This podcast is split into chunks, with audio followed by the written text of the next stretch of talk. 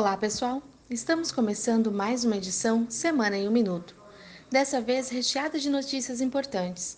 Tivemos o julgamento do pedido de habeas corpus da defesa de Lula, que foi negado por unanimidade pelo STJ.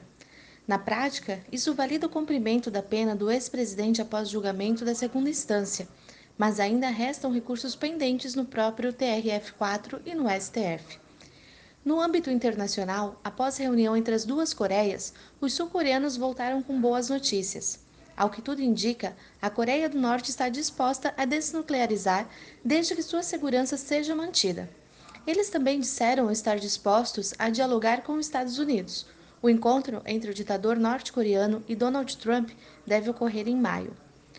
Na área econômica, o mercado começou a discutir a possibilidade da Selic cair abaixo de 6,5% pelo fato da recuperação econômica ainda estar lenta, o que leva os investidores a enxergar espaço para a Selic permanecer baixa por mais tempo. Já o Ministério da Fazenda defendeu a aprovação do texto original da medida provisória que altera a tributação dos fundos exclusivos. A versão apoiada pela comissão reduz o imposto pago por grandes investidores. Essas foram as principais notícias dessa semana. Espero que tenham gostado e até a próxima sexta-feira.